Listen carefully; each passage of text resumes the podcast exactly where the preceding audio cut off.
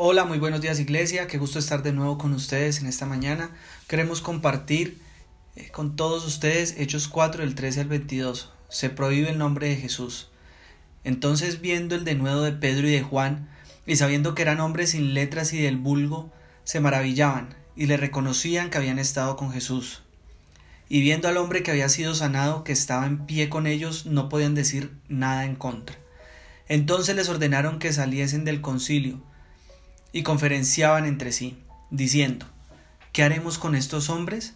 Porque de cierto señal manifiesta ha sido hecha por ellos, notoria a todos los que moran en Jerusalén, y no lo podemos negar. Sin embargo, para que no se divulgue más entre el pueblo, amenacémosles para que no hablen de aquí en adelante a hombre alguno en este nombre. Y llamándolos les imitaron que en ninguna manera hablasen ni enseñasen en el nombre de Jesús. Mas Pedro y Juan respondieron diciéndoles, Juzgad si es justo, delante de Dios obedecer a vosotros antes que a Dios, porque no podemos dejar de decir lo que hemos visto y oído.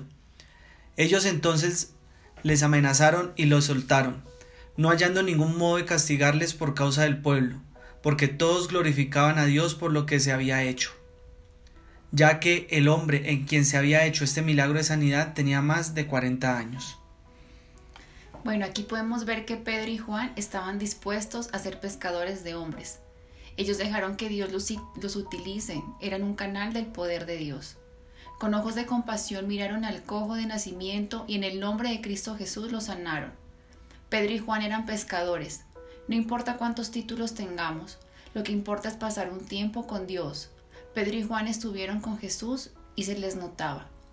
Predicar el Evangelio no solo es proclamar, sino vivirlo y los discípulos fueron identificados con Jesús.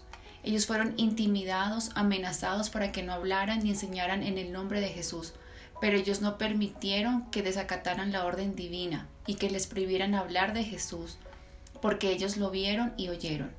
Así que todo el que ha visto y oído no se puede callar. Debemos testificar lo que el Señor ha hecho en nuestras vidas. Cuando somos intimidados, nos llenamos de miedo o nos sentimos orgullosos de nuestra vida cristiana. En nuestra vida cristiana el enemigo va a levantar argumentación en contra de nosotros, pero cuando se les acaba ese argumento porque no pueden sostenerlo, comienzan a atacar. Pero al igual que Pedro y Juan debemos testificar lo que Jesús ha hecho en nuestras vidas. Puede imaginar que ellos razonaban y pensaban, nosotros vimos a Jesucristo vivo, lo vimos ascender a los cielos, Él es el Mesías, no podemos dejar de decir lo que hemos visto y oído. Ellos vieron a Jesús transfigurarse en el monte, por lo que no podían negarlo y tenían que seguir predicando. Mi pregunta el día de hoy es, ¿somos identificados con Jesús cuando damos nuestro testimonio?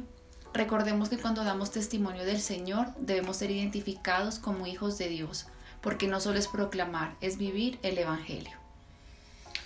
Amado Padre, hoy nos sentimos orgullosos de ser tus hijos. Abrimos la puerta para que entres en nuestras vidas y permanezcas hasta el día que decidas que partamos a tu presencia. Te pido porque nuestra fe y nuestra convicción de ser tus hijos crezca cada día más. Que tu palabra, Señor, viva en nosotros y que nuestra vida sea testimonio del inmenso amor que tú sientes por nosotros.